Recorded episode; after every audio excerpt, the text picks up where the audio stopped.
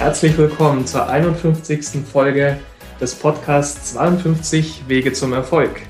Ich bin nicht Dennis Fischer, ich bin Sebastian Flügler, aber heute haben wir Dennis Fischer in seinem eigenen Podcast zu, zu Gast, nämlich bei dem schönen Thema Positionierung. So, und jetzt lass uns mal direkt reinstarten.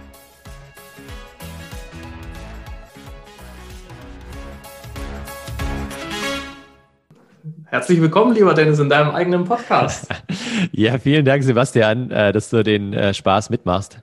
Ich glaube sogar, du hattest oder hast mich ja auf die Idee gebracht. Gell? Wir haben irgendwie vor einigen Wochen oder sogar Monaten schon mal hin und her geschrieben und da hatte ich, glaube ich, irgendeine Frage von dir falsch verstanden. Ich meine, du hast gefragt, ob du in meinem Podcast zu Gast sein darfst oder so. Ich habe die Frage einfach umgedreht und habe das so verstanden, dass ich in meinem eigenen Podcast mal zu Gast sein darf und du mich interviewst. Und da dachte ich, ey, ist doch eigentlich auch mal eine ganz, ganz coole Idee jetzt so zum Abschluss des, des Podcasts. Wir hören ja leider nach 52 Folgen auf. Und von daher äh, vielen Dank. Ich bin gespannt auf deine Fragen, die du dir überlegt hast.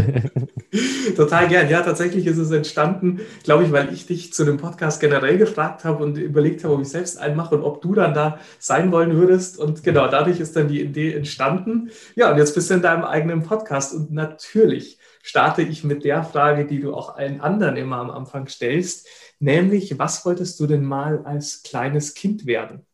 Sehr gute Frage. Da hatte ich jetzt äh, noch nicht so viel Zeit, mir Gedanken zu machen. nee, also es ist tatsächlich nicht, so eindeutig, dass so was meine früheste Erinnerung ist, wo ich wirklich immer schon begeistert von war, ist so das Thema Kochen. Also ich habe wohl schon als kleines Kind, der hat meine Oma immer erzählt und meine Eltern so in irgendwie dieser Fischerpreisküche da gestanden und in, in den Töpfen gerührt und habe ja dann auch später mal während des Studiums, also kurz vor Ende des Studiums, tatsächlich überlegt, ob ich nicht noch eine Kochlehre dranhängen soll an mein BWL-Studium und habe dann auch mal vier Wochen, fünf Wochen Praktikum gemacht in einem Restaurant ähm, in der Nähe von Frankfurt, wo ich herkomme. Aber habe mich dann doch am Ende dagegen entschieden, weil ich einfach ja keinen Bock auf die Arbeitszeiten hatte und weil halt so Privatkochen doch was anderes ist, als irgendwie im, im Restaurant zu kochen. Und von daher, genau, ich koche immer noch privat leidenschaftlich gerne. Vielleicht äh, ergibt sich ja irgendwann nochmal das beruflich ähm, mit einzubauen, aber im Moment äh, ist es nicht mein Berufswunsch. Sehr schön. Also, glaube ich, ein, Berufswunsch, den wahrscheinlich viele mal als Kind hatten. Auch so dieses äh, Kochen in der eigenen Küche, das kann ich äh, auch noch als Kind mich gut erinnern. Sehr schön, aber es ist ja dann was anderes geworden. Ähm, wenn du jetzt mal sagen würdest, ja das Thema heute Positionierung. Ähm, und jetzt machen wir es mal nicht so, dass du direkt sagst, was ist denn jetzt deine Positionierung, sondern äh, machen wir es mal mit einer Analogie. Wenn du ein Laden wärst, was würde denn auf deinem Schild stehen? Es ist eine gute Frage. Also klar, die, die drei Worte Future Work Skills würden da draufstehen. Wenn es jetzt irgendwie ein deutscher Laden wäre, irgendwo auf dem Dorf, wo man unter Future Work Skills nicht so viel versteht, dann würde wahrscheinlich so Fit für die Zukunft oder Fitnessstudio für die Zukunft vielleicht draufstehen. Das könnte ich mir gut vorstellen. Aber vielleicht nochmal die Frage auch zurück an dich, weil meine Hörerinnen und Hörer oder deine Hörerinnen und Hörer heute, sorry, kennen dich ja auch noch nicht. Äh, sag doch auch gerne nochmal so zwei, drei Sätze, was auf deinem Laden draufsteht und was du eigentlich so machst. Nur ganz kurz zur Vorstellung auch. Äh, wahrscheinlich würde draufstehen, das Passwort zum Erfolg im Leben heißt Kommunikation, weil ich mich damit ganz, mhm. ganz viel beschäftige. Ähm, also wirklich als, als Kommunikationstrainer, als Führungstrainer, weil Führung letztlich auch Haltung und Kommunikation ist, auch mit Teamzusammenarbeit und ähm, ja, letztlich, ich sage immer, ich bringe Menschen mit dem zusammen, was für sie relevant und stimmig ist, weil das ist immer so das Erste, was meistens unklar ist. So, was ist das eigentlich? Und dann schaue ich immer, dass sie damit dann positive Wirkung erzielen, eben in ihrer Kommunikation, in der Führung oder im Teamzusammenhalt. Ah, das heißt, cool. das würde wahrscheinlich auf meinem Laden stehen. Ja, die könnten sie auch gut nebeneinander ähm, bestehen, die beiden Läden, ja. auf jeden Fall. Ähm, wie wäre denn jetzt dann dein Laden eingerichtet? Also was gäbe es denn dann? Da in deinem Geschäft? Boah, gute Frage. Also, ja, ich kann es mir wirklich vorstellen, wie so ein, wie so ein kleines Fitnessstudio, wo man so Zirkeltraining macht, ja. Also kennst du vielleicht auch noch von früher so aus, mhm. der, aus der Schule oder ich habe auch mal Leichtathletik gemacht, wo wir dann immer abends in so Zirkeln trainiert haben, eben immer jeweils eine andere Übung, die andere Muskeln ähm, ja angestrengt hat und dass man da wirklich so für verschiedene Räume zum Beispiel macht und zum Beispiel angelehnt an meine neuen Skills, die ich ja identifiziert habe auf meiner Website dennisfischer.com, kann man die nochmal nachlesen, so diese neuen Future Work Skills. Und könnte mir vorstellen, dass man da einfach so neuen Räume hat, wo man eben in den einzelnen Räumen erstmal so ein bisschen eine ähm, Analyse macht sozusagen, wie fit bin ich jetzt schon beim Thema Kreativität oder Selbstmanagement oder Empathie oder Resilienz. Und daraufhin dann einen individuellen Trainingsplan zusammengestellt bekommt und ähm, dann halt in den einzelnen Räumen die einzelnen Skills trainiert mit Übungen, mit Methoden, mit Spielen, ähm, virtuell, analog, in Gruppen oder alleine, also ganz unterschiedlich. Das könnte ich mir ganz gut vorstellen. Mhm. Sehr schön. Also wirklich, wirklich viel, wo du dann ansetzen könntest, sowohl erstmal Analyse, wo hakt es denn, wo kann man da ein Fitnesslevel noch steigern und dann eben auch mit verschiedensten Tools und Techniken spielen, wo du dann helfen würdest. Was würdest du sagen, ist denn so dann deine Vision oder auch dann deine Rolle für die nächsten Jahre? Ja, ich sehe mich da tatsächlich so ein bisschen als jetzt nicht Fitnesstrainer, aber eben, ich möchte möglichst viele Menschen einfach so fit für die Arbeitswelt der Zukunft machen, ja. Und was, was heißt das genau? Also zum einen, der, der erste Schritt ist mal, ihnen zu sagen, okay, die Zukunft ist nichts, was einfach irgendwie auf uns zukommt, ja, oder was uns passiert, wo wir halt hier Netflix schauend auf dem Sofa warten, bis irgendwann mal die Zukunft da ist und anklopft, sondern das ist ja was, was letztendlich nur in unseren Köpfen passiert. Das ist ja das Interessante. Also die, Zukunft ist ja nie real, weil sobald es quasi real ist, ist es schon wieder Gegenwart. Und die Zukunft ist mhm. nur was, was wir uns bis ans Ende unseres Lebens immer in unseren Köpfen ausmalen und vorstellen. Und dadurch kann man sich die Zukunft natürlich auch ausmalen, so wie man möchte und wie man sie gerne hätte und kann sie dann halt selbst mitbestimmen, ähm, mitgestalten. Und das erstmal so in möglichst viele Köpfe reinzubringen, sozusagen diese Proaktivität zu fördern, den Menschen zu sagen, hey, du kannst deine Zukunft selbst gestalten und dann aber auch ihnen zu sagen, ja klar, da gibt es Megatrends, da gibt es berufliche Veränderungen, die auf uns zukommen, da gibt es einfach Skills, die zwar heute schon wichtig sind, alle, die ich gerade genannt habe, Empathie, Resilienz, Problemlösungskompetenzen, unternehmerisches Denken und so weiter, das ist ja auch heute schon wichtig, aber die werden in Zukunft eben noch viel wichtiger, weil mehr und mehr Aufgaben durch Maschinen, durch Roboter, durch künstliche Intelligenzen übernommen werden und dadurch eben diese ja, soften Skills oder Human Skills, wie Simon Sinek sie letztens genannt hat, in den Vordergrund rücken. Und die will ich eben, das jetzt zum Abschluss, möglichst vielen Menschen helfen, eben diese Human Skills oder ich nenne sie Future Work Skills zu trainieren und darin einfach besser zu werden, weil alles andere, klar, es gibt auch jede Menge Hard Skills, irgendwie Datenkompetenz, äh, UX-Design und ähm, auch erst nochmal Programmieren in den nächsten Jahren, auch wenn das irgendwann wieder unwichtiger wird. Aber das sind alles Themen, da bist du bei mir falsch, sondern mir geht es wirklich so um diese menschlichen Kompetenzen. Gibt es denn aus deiner Sicht auch ein, also sind die alle gleich wichtig, diese neun, die du jetzt genannt hast? Oder könnte man sagen, hier, das ist mal äh, so das Grundfitnessprogramm, das musst du beherrschen und dann kommt die Kür, das sind dann nochmal die zwei Skills. Wie, wie siehst du das? Ist da so eine Priorisierung dabei? Ja, ja, schon, ja. Also ich, für mich ähm, ist eine gute Frage, auch in meiner Darstellung sind die alle so ein bisschen gleich. Also der alleroberste, der wirklich an erster Stelle steht, ist das Thema Empathie, ja. Das ist jetzt auch nichts Neues, ähm, hört man immer öfter in den nächsten, in den letzten Jahren und werden wir in den nächsten Jahren noch viel häufiger hören. Aber Empathie ist wirklich ganz, ganz oben, so dieses Thema eben, ich meine, du wirst, kannst ja auch gleich gerne was dazu sagen, auch aus der Kommunikation. Ähm, da entstehen ja durch mangelnde Empathie allein schon viele Missverständnisse. Aber da einfach ein Verständnis erstmal für sich selbst zu finden, also da geht es ja schon los, Empathie für mich selbst, auch wenn das dann Selbstwahrnehmung heißt, ähm, aber dass man da mal anfängt, dann Empathie für mein Team, für meine Arbeitskollegen, ähm, besser, transparenter miteinander zu arbeiten, ja, und empathischer sich in die Situation der anderen hineinzuversetzen und im dritten Schritt dann auch mehr Empathie für meine Kunden zu bekommen, was ich ja auch im Moment sehr, sehr viel durch Design Thinking und so weiter trainiere in, in Unternehmen.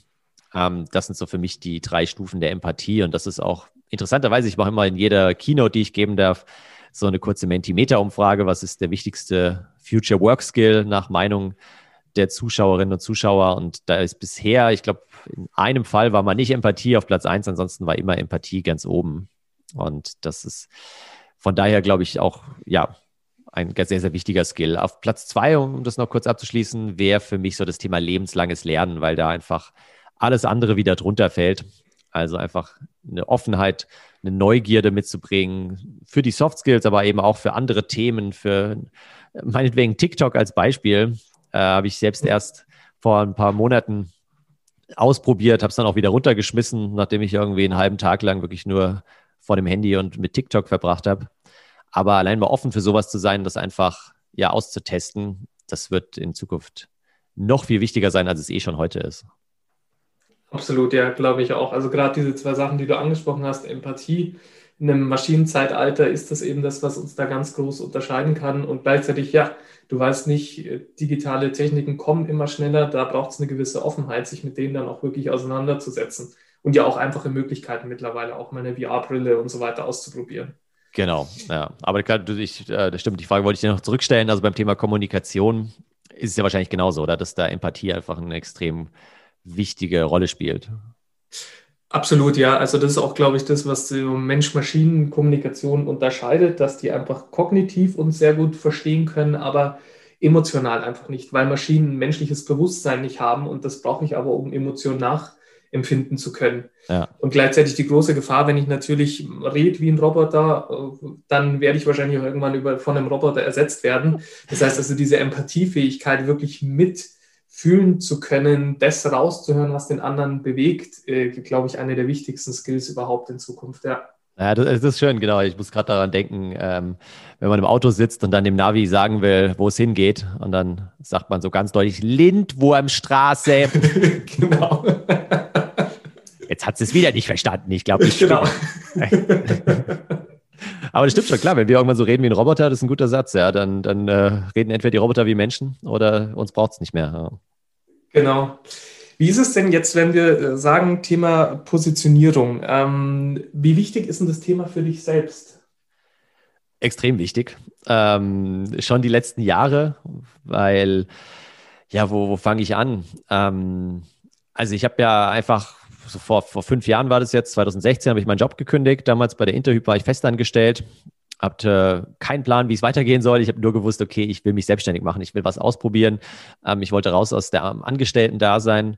Ja, und habe dann erstmal gekündigt und habe mir dann so überlegt, ähm, so diese typische äh, Selbstverwirklichungsfrage, wenn ich jetzt fünf Millionen auf dem Konto hätte, die ich bei weitem nicht hatte damals, aber wenn ich sie gehabt hätte, was würde ich denn machen so? Und dann habe ich den, den Blog eben 52 Ways gestartet, habe parallel damals eine Innovationsberatung mit zwei Kollegen gegründet und ja, will jetzt nicht alles wieder wiederholen, aber so hat sich eben so ein bisschen eins zum anderen ergeben und ähm, ich habe viele, viele verschiedene ähm, Rollen gehabt, verschiedene Jobs verschiedene Kunden, habe mal irgendwie Einzelcoachings gegeben, habe mal den Blog zum Thema Persönlichkeitsentwicklung, ebenso Erfolg, ähm, 52 Ways eben aufgebaut, habe dann das Buch dazu geschrieben, ähm, habe ja nebenbei aber eigentlich überwiegend mein Geld mit, mit Trainings im Bereich Agilität, Innovation verdient, also Design Thinking, Business Modeling, die ganzen ähm, agilen Methoden.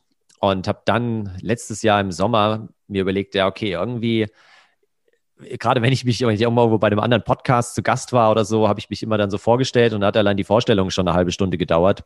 Und die Leute wussten am Ende trotzdem nicht so genau, ja, was macht der jetzt eigentlich alles, der Dennis? Also das ist ja, ist ja eine wilde, wilde Mischung, obwohl das ja alles inhaltlich super gut sich wieder ergänzt hat. Ja, ich habe jetzt nicht irgendwie in der Currywurstbude gearbeitet und nebenbei irgendwelchen CEOs Personal Branding beigebracht, wobei selbst das würde sich vielleicht gut ergänzen.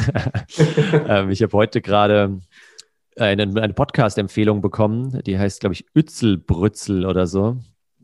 Kann ich mal in, in die Shownotes noch packen. Das ist eine Dönerbude in Stuttgart und die Besitzerin ähm, hat nebenbei auch einen Podcast aufgebaut und nennt es dann immer so auf einen Döner mit Punkt, Punkt, Punkt und führt dann eben auch Interviews. Ich weiß nicht, ob sie dabei Döner essen, muss ich mir noch mal anhören. Aber zu, zurück zum, zu der Frage, ähm, Genau, und dann habe ich letzten Sommer mir eben gedacht, ja, okay, irgendwie, ich würde das ganz gerne mal unter einem Dach zusammenfügen und habe auch so gemerkt, das passt ja eigentlich alles irgendwie inhaltlich zusammen, aber was ist denn so der rote Faden, der sich durchzieht? Und dann kam ich eben auf diese drei Worte, eben Future, Work, Skills. Was sind so die wichtigsten Kompetenzen der Zukunft?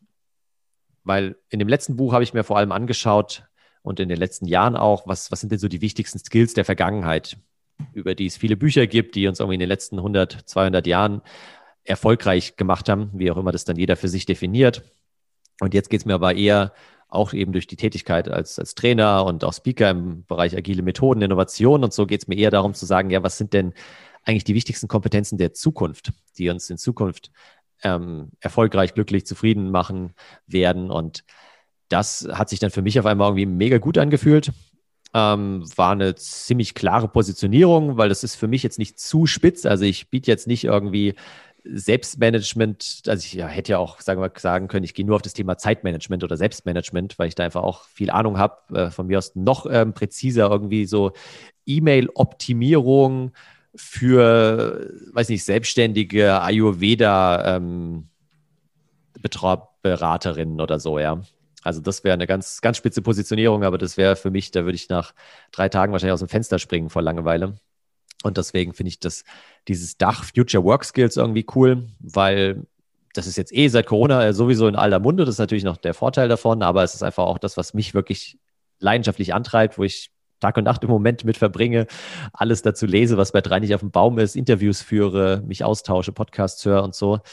Also das fühlt sich einfach mega gut an und es ist halt trotzdem noch spitz genug, dass die Leute jetzt nicht sagen, ach ja, der Dennis, der steht ja so ein bisschen für alles und hier macht er Coaching und da Training und Beratung. Nee, ich habe gesagt, ich bin jetzt also offiziell nach außen hin Explorer oder auch äh, Keynote Speaker und Autor. Das sind so die beiden Hauptbegriffe, mit denen jeder was anfangen kann. Und klar gebe ich im Hintergrund auch irgendwie noch Trainings und auch mal ein Einzelcoaching oder mal einen Beratungsauftrag, äh, wenn es sich nicht vermeiden lässt. Aber genau, das, die Kommunikation nach außen ist klar. Und jetzt merke ich ähm, auch so seit eigentlich Anfang des Jahres jetzt, wie dadurch immer mehr Anfragen kommen, wie ich irgendwo eingeladen werde, in irgendwelche Podcasts, wie ich vernetzt werde auf irgendwelche Podiumsdiskussionen und wie dieses Thema halt von der Positionierung her gut passt. Und ja, die Leute jetzt wissen, wofür ich stehe. Wie würdest du denn da sagen, weil das, da gibt es ja unterschiedliche Vorstellungen, also welche, die sagen, nee, das muss absolut total spitz sein, ähm, dann wiederum andere, die sagen, nein, der Generalist ist der, den, den wir feiern sollten. Wie spitz muss so eine Positionierung sein, dass du sagst, sie ist erfolgreich und gibt es vielleicht auch im Gegen der landläufigen Meinung, wo viele sagen, je spitzer, desto besser, gibt es vielleicht auch zu spitz? Ja. Ja, gute Frage. Also ich habe ja in meinem Buch in dem 51. Kapitel auch dieses Beispiel von dem Blumenladen, ja, dass man halt sagt, man hat zwei Blumenläden. Beim einen ist es so, da steht eben dran, wir haben die schönsten Blumen der Stadt. Und dann geht man rein und kauft dann eben doch nicht nur die Blumen, sondern auch eine Vase und auch die Kerze und die Servietten nehmen wir auch noch mit so. Ähm, aber man war sich sicher, ich war beim schönsten Blumenladen der Stadt ein anderer Blumenladen, der schreibt draußen schon hin, wir verkaufen Blumen und Servietten und ähm, vielleicht auch noch irgendwie Lottoscheine und ähm, Kerzen und äh, Vasen und was auch immer so. Und dann sagt man sich, na, ob ich jetzt da irgendwie hier, ich meine, meine Mutter wird 60, ähm, da kann ich jetzt nicht irgendwie hier so in so einen 0815-Laden gehen, da gehe ich mal lieber in den Laden mit den schönsten Blumen der Stadt und was will ich damit sagen? Also für mich ist Positionierung vor allem, was, was Marketing angeht und nach so die, die Außen, Darstellung sozusagen und dass die Leute halt einfach wissen, also Positionierung hat für mich auch viel so mit dem Weitererzählen zu tun. Ja, wenn du jetzt irgendwie mit Kollegen sprichst oder irgendwo einen Auftrag hast beim Kunden bist ähm, und dann geht es um das Thema Future Work Skills, dass du dann hoffentlich an mich denkst. Ähm, wenn es mhm. aber um das Thema, ich weiß es nicht, ähm, ja, Kommunikation geht oder um das Thema äh, IT, ähm, Implementierung von der neuen Software oder was auch immer, dann denkst du halt nicht an mich, weil ich davon keinen Plan habe und dass man sich so eben ja durch die Kommunikation, durch die Positionierung abgrenzt, wofür stehe ich und wofür stehe ich nicht, was man dann hintenrum anbietet, ja, wenn ich dann irgendwo als Keynote-Speaker gebucht werde und die fanden das cool, den Auftritt und fragen danach, ja, Dennis, bietest du eigentlich auch Trainings irgendwie zu dem Thema an? Und dann sage ich, ja klar, steht zwar nicht irgendwo auf meiner Website oder steht auch nicht im LinkedIn-Profil, aber da ich da jetzt auch jahrelange Erfahrung als Trainer habe, ähm, biete ich euch auch ein Training an zu dem Thema. Und im Moment, wie gesagt, kommt auch noch der Großteil meines Umsatzes einfach über Trainings, über Design Thinking, Business Modeling, Lean Startup, die agilen Methoden, was ich jetzt auch nicht in der Positionierung so nach, nach außen trage, aber was natürlich auch im weitesten Sinne oder nicht nur im weitesten Sinne, sondern auch im engen Sinne zu Future Work Skills zählt und da wieder drauf einzahlt.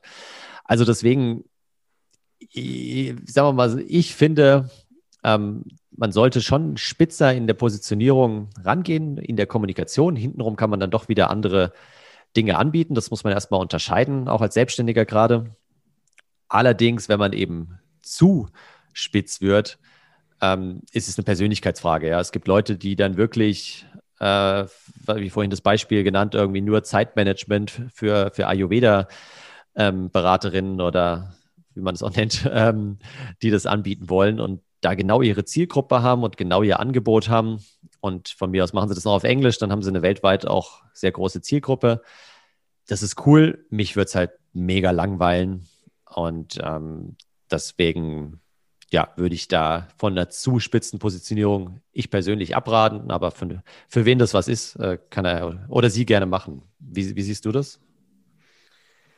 Ich bin da selbst immer sehr, sehr interessiert, weil ich glaube, äh, marketingtechnisch das sicherlich eines der Felder ist, wo ich noch ganz viel verbessern dürfte. Bei mir läuft eigentlich alles über wirklich Empfehlungen und mhm. äh, da bin ich eigentlich auch ganz froh, weil das einfach die schönsten Kunden sind. Aber ich fand es jetzt einfach spannend, weil ich, gut, man kann sagen, Kommunikation für eine Kollaboration, äh, Trainer, Coach äh, für den Bereich ist auch, ich weiß nicht, was würdest du sagen? Ist das eine spitze Positionierung? Ist das äh, zu generalistisch?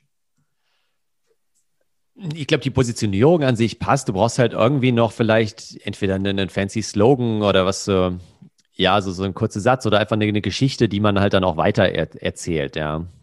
Also mhm. in, in, meinem, äh, in meinem Buch habe ich auch in einem Kapitel beschrieben, ich glaube, das ist eher beim Thema Netzwerken, die diese Story von dem äh, Kaminbauer, der eben nicht nur Kamine verkauft, sondern zu jedem Kamin bekommen die Käufer noch einen Motorsägenführerschein dazu geschenkt, damit sie sich theoretisch quasi mit der Motorsäge ihr eigenes Holz im Wald äh, schlagen können und das dann eben zu Hause verbrennen und wahrscheinlich eher so an die, an die Männer überwiegend gerichtet, die dann halt dafür sorgen, dass ihre Familie irgendwie es warm hat. Und das ist halt eine Story, die jemand weitererzählt.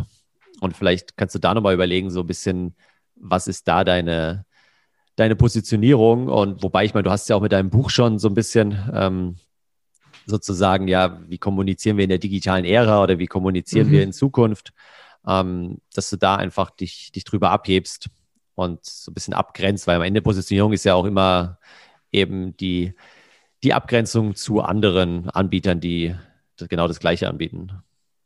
Ja, und, und der Markt ist natürlich auch, auch riesig. Ja. Was, was du vorhin angesprochen hast, sowohl Speaker, Coach, Berater, äh, absolut. Wie ist es denn? Jetzt sind wir schon in der 51. Folge. So, also quasi, du hast ja gesagt, nach der 52. Folge ist äh, Schicht im Schacht, dann ist es vorbei. Bist du denn traurig, dass der Podcast 52 Wege zum Erfolg jetzt eben bald zu Ende geht? Ja, schon, ja. Also ich meine, ich habe ja noch eine 53. Folge, weil ich auch in meinem Buch noch ein Bonuskapitel habe. Da werde ich mir das natürlich nicht nehmen lassen, da auch noch eine Folge zu aufzunehmen. Und vielleicht gibt es auch noch eine 54. Aber dann ist wirklich, ähm, ja, dann ist vorbei, weil ich mir das von Anfang an so vorgenommen habe und weil ich es auch einfach dann eine schöne runde Sache finde für alle Hörerinnen und Hörer, ähm, die ja, das Buch so als, äh, sorry, den Podcast als Begleitung zum Buch einfach hören und dann zu jedem Buchkapitel dann nochmal tiefer eintauchen konnten. So ein bisschen traurig bin ich schon. Allerdings habe ich jetzt beschlossen, und da nehmen wir jetzt im, im Anschluss gleich noch eine äh, Folge auf, eine gemeinsame. Ich habe nämlich beschlossen, einen anderen, einen neuen Podcast zu starten, genau zum Thema Future Work Skills. Also da wird es wirklich nur um die wichtigsten Skills, Kompetenzen, Berufe und so weiter der Zukunft gehen. Da habe ich jetzt äh, dich gewinnen können, habe auch schon einige andere äh, sehr interessante Gesprächspartner, bin da gerade so ein bisschen in der Vorproduktion. Und wahrscheinlich, wenn diese Folge hier, die 51. dann äh, veröffentlicht wird, das dauert ja auch noch zwei, drei Wochen, wir sind ja hier früh dran, dann ist der andere Podcast hoffentlich auch schon gestartet. Und dann können die Hörerinnen und Hörer auch gleich das Interview mit dir hören, auch ein paar Solo-Folgen. Und der wird mich dann hoffentlich die nächsten Jahre, oh, Jahre vielleicht, mal schauen, auf jeden Fall die nächsten Monate und das nächste Jahr begleiten, weil ja, also mir Podcasten einfach mega viel Spaß macht. Ich, ich höre selbst gerne Podcasts. Ich finde es ein tolles Medium, finde die, die Gespräche immer super inspirierend deswegen bin ich so ein bisschen mit einem, wie man so schön sagt, mit einem weinenden und einem lachenden Auge dabei. Sehr schön. Ja, ich freue mich auch gleich auf unsere Aufnahme. Jetzt war das ja dein erster Podcast, den du gemacht hast. Was würdest du sagen, waren, waren so die größten Learnings während der, ja, 53 Folgen werden es sein, aber jetzt mal 51 Folgen? Also auf jeden Fall einfach mal anfangen. Also auch für dich, äh, lieber Sebastian. du, also erstmal muss ich schon mal an der Stelle dir ein Feedback geben. Wir haben uns jetzt vorher wirklich nicht groß ähm, abgestimmt. Oder ich hatte auch keine Ahnung, wie, wie du das hier durchmoderierst. Ich habe das einfach so auf mich zukommen lassen, aber ich sage es jetzt mal bewusst vor allen Hörerinnen und Hörern. Das gefällt mir mega gut. Du machst es echt super souverän, fass nochmal meine Aussagen zusammen. Also da schon mal Chapeau. Und wenn du nicht Danke. deinen eigenen Podcast startest, dann komme ich vorbei. Du wohnst ja hier nur drei, vier Straßen weiter und äh, trete dir in den Allerwertesten. Also das kann ich echt nur empfehlen, weil genau am Ende Anfang, ich habe ja schon mal vor boah, drei Jahren, glaube ich, genau so ein Prototyp gestartet, wo ich es einfach mal per WhatsApp an, an 70, 80 Leute rumgeschickt habe. Damals meine, ein Teil meiner Abonnenten, E-Mail-Abonnenten und die haben gesagt, oh ja, schick mal rüber, interessiert uns.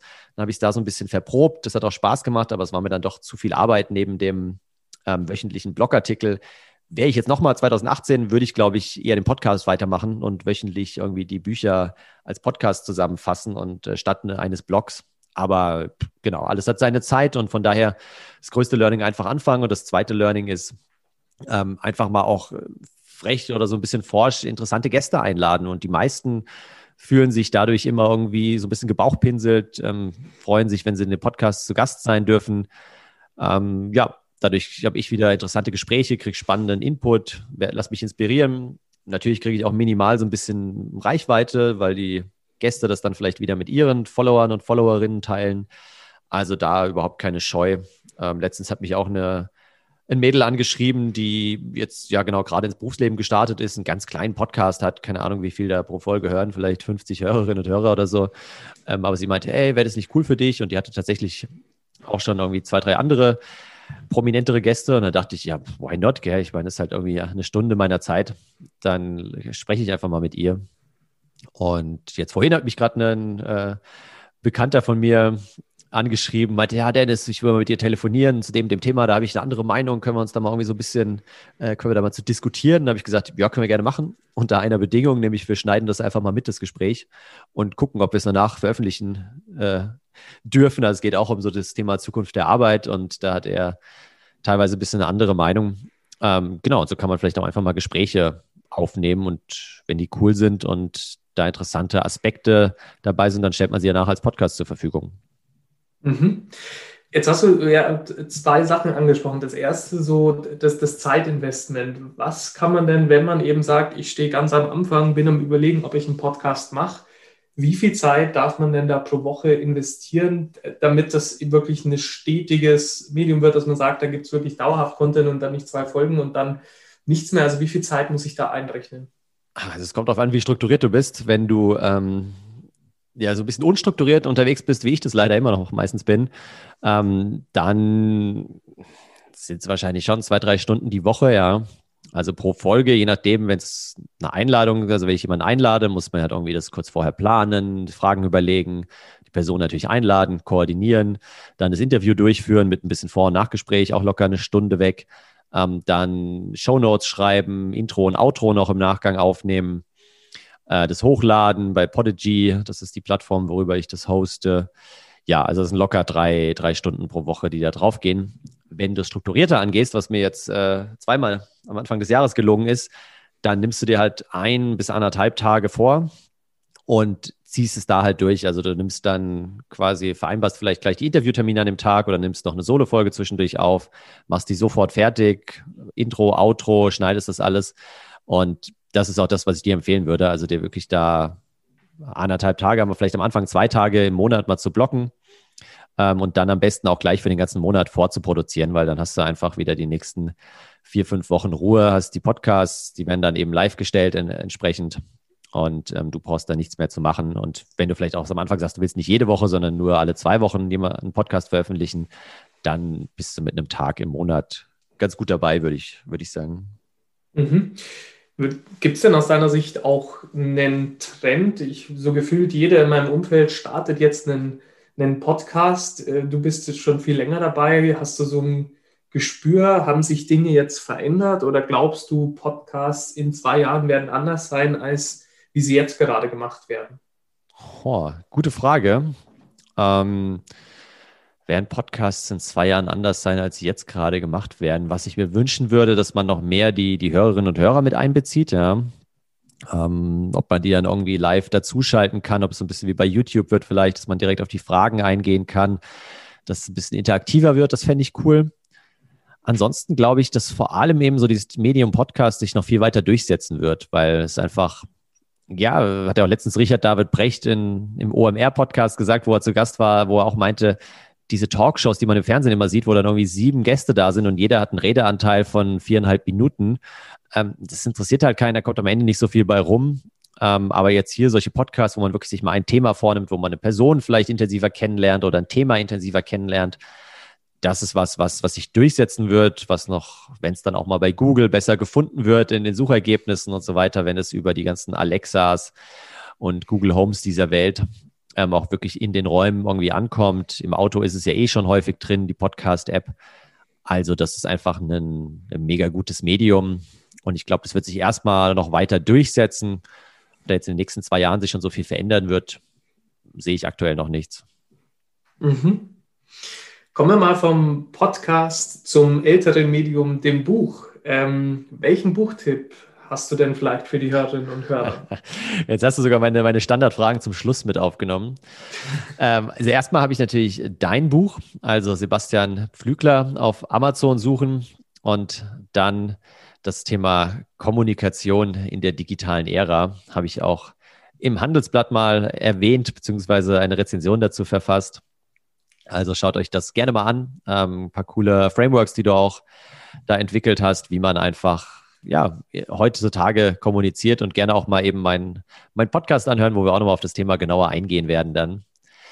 Ähm, das wäre das erste Buch. Und das zweite Buch, was ich letztens gelesen habe, also auch neben den ganzen Ratgebern, aber die erwähne ich jetzt hier mal nicht, sondern das Thema äh, Schreiben, weil ich einfach ich schreibe halt super gern, deswegen schreibe ich jetzt auch gerade im zweiten Buch und, und du schreibst auch im zweiten Buch, hast du mir äh, vorab ja erzählt. Ähm, und da gibt es ein ganz cooles Buch von der Doris Dörrie. Ich glaube, Schreiben, Leben, Atmen. Ich packe es auch in die Show Notes, heißt das. Und das ist ganz schön, weil sie eben so über das Thema autobiografisches Schreiben schreibt und da einem so ein bisschen die Angst nimmt, auch einfach mal aus seinem eigenen Leben ganz kleine Anekdoten, Details aufzuschreiben. Was war irgendwie so ein Moment, wo man irgendwie mal Gummibärchen gegessen hat als kleines Kind, woran man sich gerne erinnert oder wo man einen Zoobesuch hatte oder ähm, was waren irgendwie die besten, die schlimmsten Momente im Leben und so weiter und da einfach sich so ein paar Situationen rauspickt und dann einfach mal drauf losschreibt, wirklich so ganz kreativ auf einem weißen Blatt Papier beginnt und da macht, also kriegt man richtig Lust auf, aufs Schreiben. Vielleicht, wenn da jetzt jemand dabei ist, der, der Lust hat, auch mal selbst sei es nur ein Blogartikel, muss ja nicht gleich ein Buch sein, aber da mal mehr zu schreiben, dann ist das ein ganz cooles Buch. Sehr schön. Das werde ich mir, glaube ich, auch gleich mal holen, weil so ein paar Storytelling-Elemente darf es in meinem Buch auch nochmal mehr geben. Mhm. Sehr schön. Danke, Dennis. Äh, welche Apps hast du denn gerade auf dem Handy, wo du vielleicht auch nochmal einen Tipp für die Hörerinnen und Hörer hast? Ähm, also ehrlicherweise habe ich gerade einige Apps runtergeschmissen. Deswegen kann ich nur sagen, welche ich gelöscht habe. Und was mir wirklich am meisten bisher okay. bringt, ist die E-Mail-App. Also die hatte ich, die habe ich nicht mal gelöscht, die habe ich in irgendeinen Unterordner verschoben, wo ich irgendwie zehnmal klicken muss, bis ich da hingehe. Und lustigerweise, ich hatte die vorne immer auch schon in einem Ordner, aber ich dachte, da klicke ich nicht so oft rein. Dann habe ich doch immer in den Ordner geklickt und da wo das ähm, E-Mail-Logo war sozusagen das App-Symbol, da ist jetzt Google Drive und du glaubst nicht, wie oft ich in den letzten zwei Wochen in meinem Google Drive gelandet bin und mich dann jedes Mal gefragt habe, hä, was machst du jetzt auf deinem Handy im Google Drive? Ja klar, weil ich so unterbewusst automatisch an die Stelle geklickt habe, wo vorher das E-Mail-Symbol war und anscheinend dann wieder meine E-Mails checken wollte. Also das kann ich wirklich nur jedem empfehlen, ähm, die E-Mail-App runterzuschmeißen. Seitdem klar sammeln sich mehr E-Mails in meinem Postfach an, aber dafür nehme ich mir dann dreimal, viermal am Tag vielleicht die Zeit, gehe dieses systematisch durch, arbeite die ab und habe dann Ruhe und habe vor allem dazwischen, wenn ich mal kurz, keine Ahnung, irgendwie Müll runterbringe, muss ich nicht nebenbei meine E-Mails checken. Wenn ich irgendwie auf Toilette bin, muss ich auch nicht nebenbei meine E-Mails checken. Also das kann ich wirklich eben nur empfehlen, die App wegzuwerfen. Sehr schön. Also quasi nicht mehr desselben, sondern weniger genau. desselben. Also die E-Mail-App dann auch mal zu löschen. Sehr schön. Gibt es denn äh, einen Ratschlag, den du gerne noch loswerden möchtest? Boah, das ist eine, eine gute Frage. Ähm, vielleicht, vielleicht greife ich ein aktuelles Zitat auf. Ähm, weil ich habe jetzt gerade letzte Woche eine, eine, Keynote geben dürfen und da habe ich dieses Zitat, an das ich mich wieder erinnert habe, von Michael Jordan reingebracht. Und das finde ich ganz inspirierend. Ähm, und zwar, ich lese es mal kurz vor oder versuche mich, mich daran zu erinnern. Ähm, es geht, I've missed more than 9000 shots in my career. I've lost almost 300 games. 26 times I've been trusted to take the game winning shot and I missed. I failed over and over and over again in my life and that is why I succeeded. Und das fand ich ein ganz cooles Zitat eben von Michael Jordan, gerade so zum Thema Fehler machen, beziehungsweise Thema Resilienz eher gesagt, wieder aufzustehen, besser zu werden, aus den Fehlern zu lernen. Und ähm, das, ja, beschäftigt mich, mich in, letzter, in den letzten Wochen auch verstärkt einfach, dass wir da eine andere, eine, eine Lernkultur in, in Unternehmen entwickeln, aber auch bei uns selbst persönlich eben immer wieder weitermachen und sagen, ja, dieses vermeintliche Scheitern und die Fehler gehören einfach dazu. Aber am Ende wird es dann doch irgendwann alles gut und wenn es nicht gut wird, ist es noch nicht das Ende. Das ist doch ein schönes Schlusswort und ich bin fast schon etwas traurig, dass das hier jetzt das Ende für diese Folge ist. Aber ich glaube, besser hätte man jetzt auch den Punkt nicht setzen können, glaube ich, gerade in der komplexen Welt, dass der Fehler und Lernen dazugehört. Sehr, sehr schön. Dennis, vielen lieben Dank, dass ich dabei sein durfte, dass ich dich in deinem eigenen Podcast interviewen durfte. Und äh, ja, ich bin total gespannt auf dein Buch. Wann kommt es denn raus? Vielleicht das noch für die Hörerinnen und Hörer. Also im Januar 2022 wird es ähm, erscheinen. Welches Datum steht noch nicht fest bislang. Aber genau, einfach gerne auf meinem Newsletter, mein Newsletter abonnieren unter dennisfischer.com und dann werdet ihr auf jeden Fall erfahren, wann das Buch rauskommt. Und ihr, dir auch nochmal, äh, Sebastian, nochmal vielen, vielen Dank. Cool, dass du da mitgemacht hast, dass du echt das mega gut durchmoderiert hast. Ich glaube, zeitlich ja, haben wir jetzt viel länger gebraucht als die anderen Folgen, aber ist ja auch meine eigene Folge, von daher kann ich da auch ein bisschen überziehen. Da darf man das. jetzt freue ich mich gleich auf das Interview mit dir, genau. Perfekt, super, danke dir. Mach's gut, ciao, ciao. Ciao.